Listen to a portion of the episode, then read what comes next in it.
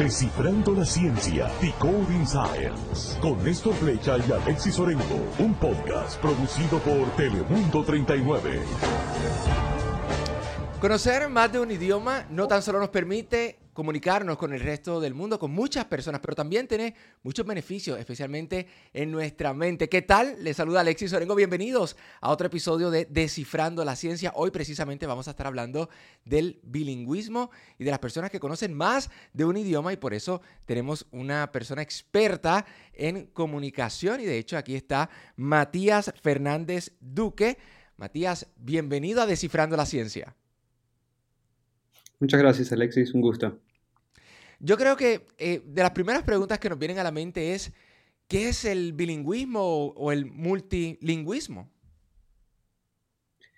Bueno, el bilingüismo se lo considera cuando una persona habla más de un idioma. Eh, bilingüe significa que habla dos idiomas y el multilingüismo sería cuando una persona habla dos o más. Así que cualquier persona que es, eh, que es multilingüe es bilingüe y viceversa pero hay multilingües que hablan dos, tres, cuatro y más idiomas. Y, eso me, lleva a pensar, ¿verdad? Porque tener el conocimiento pleno de un solo idioma de por sí es bastante complicado, porque por ejemplo nuestro español es una lengua muy rica y que obviamente vamos aprendiendo todos los días y es una lengua que va evolucionando, digamos, a diario. Entonces yo creo que una de las preguntas es, ¿podemos dominar plenamente más de un idioma lenguaje? Es una gran pregunta, especialmente como pensamos del bilingüismo. Eh, el bilingüismo ahora estamos aprendiendo que puede ser todo un espectro, ¿no? Entonces uno puede tener un gran dominio de los dos idiomas, dos o tres idiomas, si empieza de una edad muy joven a aprenderlos a la misma vez y mantiene su uso durante la vida. Realmente hay gente bilingüe que maneja los dos idiomas de una forma muy similar y experta. Ahora, por lo general, eh, o muchas veces los bilingües tienden a tener un dominio mayor en uno de los dos idiomas, ya sea porque es el idioma en el que se criaron o se han mudado a un país nuevo donde hablan el segundo idioma pero no tan bien. Entonces, se puede tener dominio por igual, pero es cuestión de mantener el uso eh, durante toda la vida y encima también aprenderlo más o menos a la misma vez. Y, hablaba algo interesante, yo creo que muchas personas, por ejemplo, más adultas, dicen, no, pero es que ya yo estoy tarde para aprender otro idioma. ¿Cuál es esa edad, digamos, óptima, si es que existe, para nosotros poder comenzar a aprender otro idioma? La edad óptima, honestamente, es al nacer. Es interesante, los cerebros de los niños y los bebés están, son óptimos para aprender un idioma, pero también varios. Entonces, se considera que antes de la adolescencia es cuando los niños pueden aprender uno, dos o más idiomas de una manera muy nativa, natural, aprendiendo mucho vocabulario, aprendiendo las leyes gramaticales de los idiomas. Y después, a partir de después de la adolescencia, todavía se puede aprender un idioma perfectamente bien, pero realmente es más difícil por cuestiones cognitivas y sociales. Eh, y también probablemente te quede algo de un acento. Entonces, eh, los niños cuando aprenden dos idiomas o un segundo idioma, por lo general pueden aprenderlo sin un acento. Eh, así que en cuanto antes, mejor. Entonces, he escuchado que muchas personas eh, dicen que cuando sus niños son pequeños no hay que enseñarles, por ejemplo, eh, por ejemplo, vamos a poner el, ejemplo de aquí de Estados Unidos, que son niños que se crían eh, con papás que hablan español y, por ejemplo, en la casa se habla español y aprenden el inglés ya cuando van a la escuela y, y le dicen, no, no le enseñes simultáneamente ambos idiomas porque los puedes confundir y no van a aprender ni el uno ni el otro correctamente. ¿Es esa idea correcta? No, eso es una gran cosa que estamos hablando acá en la universidad y varios, eh, varias gente que hace investigación sobre niños y adquisición de dos idiomas, es un mito básicamente que los niños en particular no pueden aprender dos idiomas. Otra vez, los cerebros de los bebés son como una esponja realmente y están, al nacer como que nacen preparados para ser ciudadanos del mundo. Entonces pueden aprender cualquier idioma, incluso dos idiomas y son muy buenos en separando los dos idiomas Entonces, totalmente entiendo la preocupación de padres, que especialmente que se mudan acá a los Estados Unidos, que quieren que sus niños puedan hablar bien inglés para poder avanzar en sus vidas, pero realmente el inglés lo van a aprender bien a través de la escuela, jugando, y yo, yo recomendaría también enseñarles lo que uno le resulte más cómodo hablar en la casa. Si es más cómodo para uno hablarle a, tus niños español, hablar español, porque eso va a ser el mejor lenguaje y la, mejor cosa que puedes hacer para un niño es poder enseñarle el español, porque el inglés en este país muy probablemente lo van a, hablar y aprender de una manera muy, muy fácilmente. Entonces mencionó que lo del acento, ¿verdad? Y entonces hay personas que dominan ambos idiomas, pero que tienen su acento y a veces pues como que se medio cohiben. Aun cuando uno tiene un acento es considerado bilingüe o para, para ser bilingüe o, tener pleno conocimiento del idioma también tiene que dominar esa parte del acento. No, por lo general las personas con acento igual se las considera bilingües. Eh, por lo general consideramos a alguien que se eh, con otra persona en ese idioma que tenga, eh, tener dominio de ese idioma. Entonces, si vos te podés comunicar, ya sea con acento o sin acento, se lo considera bilingüe. Eh, y como sabemos en español hay acentos de, diferentes países, o uno tiene un acento acá, supongo que los oyentes ya habrán reconocido a lo mejor que mi acento es de Argentina, bastante diferente a, a ciertos acentos que podemos encontrar en Estados Unidos. Bien, entonces hablaba de que el cerebro, por ejemplo, de los niños es como una esponja. ¿Qué beneficios? Porque sabemos que siempre, por ejemplo, nos dicen, no, hay que aprender eh, la mayor cantidad de idiomas posible, o al menos dominar dos idiomas para que te puedas comunicar con el resto del mundo. Que más allá de la comunicación y del beneficio de la comunicación, que es un beneficio fascinante, porque poderse comunicar con otras personas, yo creo que eso es uno de los beneficios más grandes que podemos tener al conocer más de un idioma. Pero más allá de eso, ¿qué otro beneficio nosotros podemos obtener, ya sea, por ejemplo, en nuestro cerebro, al conocer dos idiomas o más? Es una buena pregunta porque siempre pensamos en los beneficios, están los beneficios sociales, como mencionaste, y los beneficios cognitivos, que de cierta manera de lo que hago investigación yo. Em, los bilingües, especialmente eh, los adultos, hablar dos idiomas requiere un cierto control cognitivo, donde yo ahora hablando español tengo que inhibir mi inglés, ¿no? Entonces estoy en una universidad donde se habla inglés y tengo que inhibirlo para que no me salga una palabra en inglés ahora. Y ese, esa práctica que los bilingües estamos muy acostumbrados a hacer, tener que manejar los idiomas, sirve como un tipo de entrenamiento cognitivo parecido a aprender música o hacer cuestiones de juegos cognitivos que cambian el cerebro. Entonces estamos viendo en ciertos estudios que los bilingües tienen cierto control cognitivo cosas de atención o de poder no distraerse tanto, eh, que son un poquito mejor que los monolingües. Eh, monolingües siendo alguien que habla solo un idioma.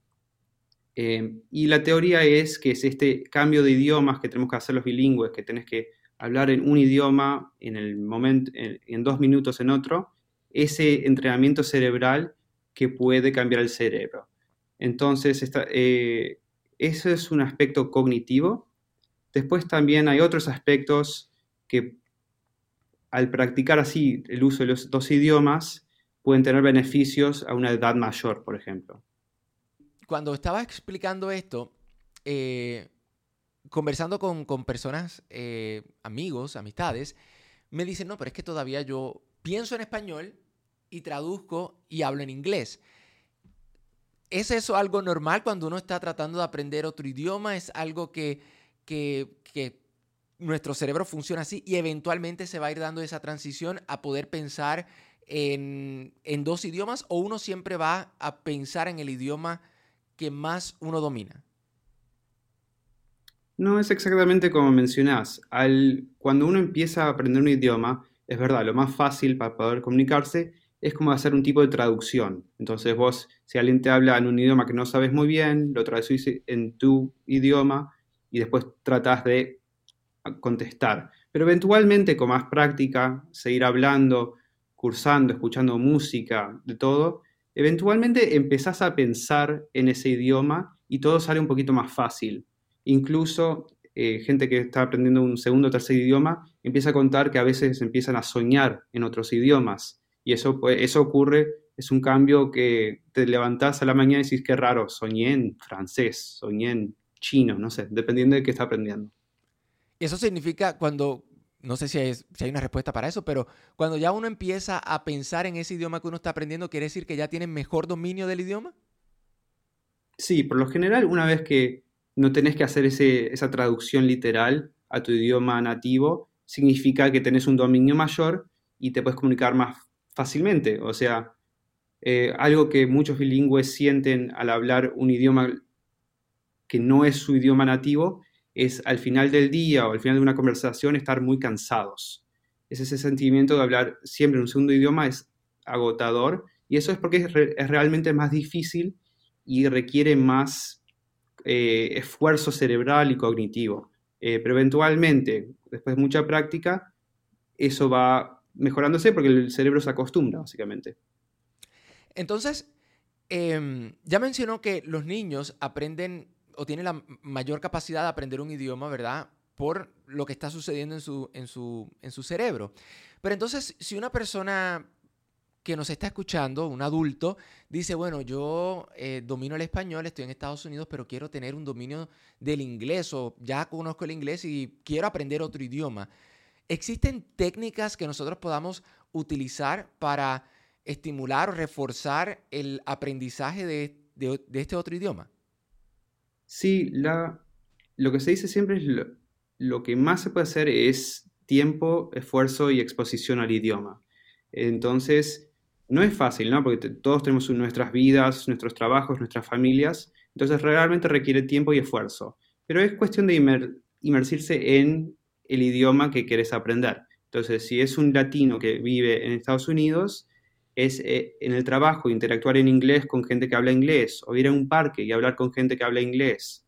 A lo mejor también la gente puede ver películas en inglés en vez de dobladas al castellano o al español. Eh, a veces la gente mira, lo que se recomienda a veces es mirar una serie o una película que ya conoces muy bien, entonces, pero mirarla en inglés ahora. Entonces vas, como ya sabes que va a transcurrir, es más fácil prestarle atención al idioma. También hay juegos y ciertos apps en los celulares ahora, eh, hay como toda una versión digital de aprender idiomas. Hay Duolingo, Babel, hay un montón que ayudan a aprender el idioma y lo hacen de una manera más divertida como un tipo de juego, que a lo mejor es más entretenida. Entonces, si estás yendo al trabajo en 20, en 20 minutos, en vez de mirar Instagram, puedes hacer y practicar un poco inglés o ya sea cualquier otro idioma que querés aprender. O sea, que es la práctica prácticamente y de hecho eh, sé de personas que eh, si les gusta, por ejemplo, la ciencia y quieren aprender inglés y ya es un tema que dominan, pues comienzan a leer o buscar información en, en el idioma que quieren aprender. O que buscan algo que les, que les guste. ¿verdad? Que, que, les llame su atención y un tema que hasta cierto punto dominan para que entonces, como bien dice, se puedan enfocar en el, en el idioma. Entonces, eh, yo estaba leyendo cuando estaba haciendo mi investigación para las preguntas y poder eh, tener esta conversación, estaba leyendo que algunos expertos dicen que el conocer más de un idioma te puede llegar a, convertir en una persona más amable o alguien más nice. ¿Existe alguna razón para esto? Es difícil de cuantificar, pero de cierta manera sí, sabemos que ser bilingüe te puede llegar a ser una mejor persona con aspectos sociales que mencionaste hace un par de minutos, por ejemplo, el estar expuesto, incluso ni siquiera tiene que ser eh, tener dominio de dos idiomas, el estar expuesto a varios idiomas te puede facilitar eh, básicamente la empatía a otros, porque es más fácil, los bilingües, por ejemplo, tienen más facilidad en tomar la perspectiva de otro. Entonces hay varios estudios muy técnicos, básicamente, donde los niños juegan y los niños bilingües tenían más facilidad de tomar la perspectiva de otro, de un adversario, que demuestra que tienen una como metacognición al poder entender al otro y eso es una gran parte, ¿no? De ser una mejor persona, poder entender al otro. También hay cosas de cómo procesan las emociones. Eh, hay estudios demostrando que también los bilingües pueden llegar a tener una empatía un poco mayor. Pero por lo general también es una cuestión muy social, donde si vos interactúas con gente en otro idioma, realmente aprendes más de su cultura, de su herencia, y es más fácil ser una eh, mejor persona a ese tipo de gente y realmente reduce los prejuicios que vemos por todos lados. Eh, realmente el interactuar más con gente que a lo mejor no interactuarías porque no sabes el idioma. Qué bien, qué interesante. Me pareció tan interesante cuando eh, leí acerca de esto que tenía que hacer esta pregunta. Y de hecho, eh, el conocer más de un idioma, ¿cómo nos ayuda en, por ejemplo, algún tipo de eh, condiciones o enfermedades mentales, como por ejemplo, o en el cerebro, digamos, como el Alzheimer, la demencia? ¿Tiene alguna relación el entre conocer más de un idioma y este tipo de enfermedades? Sí, ahora estamos, hay varios estudios que han demostrado, especialmente en el Alzheimer y la demencia, que ser bilingüe o manejar dos idiomas durante la mayoría de su vida eh, puede atrasar los efectos del Alzheimer por cuatro o cinco años. Esas son las predicciones. Lo que significa es que no va probablemente el ser bilingüe no es que va a prevenir el Alzheimer, pero realmente puede mejorar la calidad de vida en esos eh, años donde los efectos empiezan a ser más severos. Porque estos estudios han demostrado que en promedio los bilingües empiezan a demostrar esos efectos cuatro o cinco años más tarde que las personas que hablan un idioma. Lo interesante es que realmente no sabemos muy bien, pensamos otra vez que está relacionado a esta idea de entrenamiento cerebral, de poder manejar dos idiomas durante toda su vida, que básicamente prepara el cerebro, eh, algo que se llama reserva cognitiva, a poder, eh, cuando los efectos del Alzheimer se empiezan a demostrar, a poder básicamente combatir eso por más tiempo o un poquito mejor.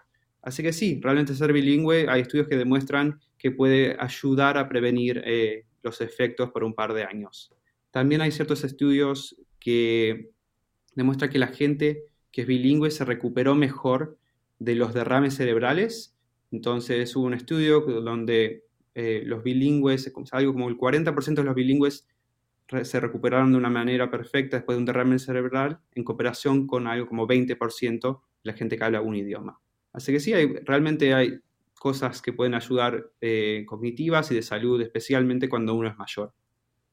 Interesante. Y yo creo que las personas que, nos están escuchando y que han visto los beneficios de conocer eh, más de un idioma, como lo dije al inicio, más allá de tener una eh, comunicación, que es yo creo que una de las bases y, fundamentos de tener estos eh, conocimientos, tiene muchos más beneficios. Ahora bien, a lo mejor muchas personas dicen, bueno, pero es que él, él dijo que los niños aprenden más rápido, entonces estoy tarde, estoy tarde para aprender un idioma o todavía tengo la oportunidad de poder hacerlo. No, realmente no, nunca es tarde. Especialmente eh, vemos que muchos adultos y gente mayor ahora, una vez que ya se retiran o no están trabajando tanto, empiezan a hacer este tipo de cursos porque les resulta interesante. Muchas veces ocurre porque quieren poder hablar el idioma con sus nietos, que realmente hay un componente de familia que es muy, muy importante. Puedo usar, puedo usar como ejemplo a mi abuela, que mi abuela vive en Argentina, habla español, italiano y un dialecto eh, de Italia, o sea, ya es trilingüe y se puso a hacer Duolingo en inglés. Eh, digamos que nosotros podemos hablar en español bien, pero tenía ganas de hacerlo y realmente no, diría que es domina el inglés ahora, pero realmente lo, ahora puede hablarlo bien. Tiene 80 años, así que realmente no, no hay una edad máxima. Eh, si es algo que le interesa, ya sea por cuestiones sociales, o le divierte o quiere poder leer libros en inglés, eh, hay que empezar a hacerlo nomás. A veces cuesta un poco empezar, pero hay que saber que mucha gente lo hace y no hay edad demasiado tarde. Muy bien, así es que sacar un poquito de ratito todos los días para aprender un poquito más del idioma que te interesa y pues obviamente con el tiempo y exponerte por supuesto a ese idioma y a lo mejor, ¿verdad? Eh, eh, ¿Quién, sabe? A lo mejor tienes el dominio total de ese idioma, pero yo creo que eh, hemos aprendido que el interés es una de las partes fundamentales de querer aprender otro idioma. Muchísimas gracias a eh, Matías Fernández Duque por eh, compartir estos conocimientos, por ayudarnos a entender, ¿verdad?, la importancia de conocer más de un idioma. Sí, por supuesto. Bueno, muchísimas gracias a ustedes. Gracias por acompañarnos en este episodio de Descifrando la Ciencia. Recuerde que nos puede ver en la aplicación de Telemundo 39. Búsquela en Roku, Fire TV, Apple TV. Allí, cuando tenga la aplicación de Telemundo 39, pues busque Descifrando la Ciencia y nos puede ver. Pero si prefiere escucharnos, también lo puede hacer a través de su plataforma de podcast favorito. Hoy estuvimos hablando de los beneficios de conocer más de un idioma. Usted recuerde que siempre hay un tema para descifrar. Gracias por escuchar Descifrando la Ciencia, Decoding Science, un podcast producido por Telemundo 39.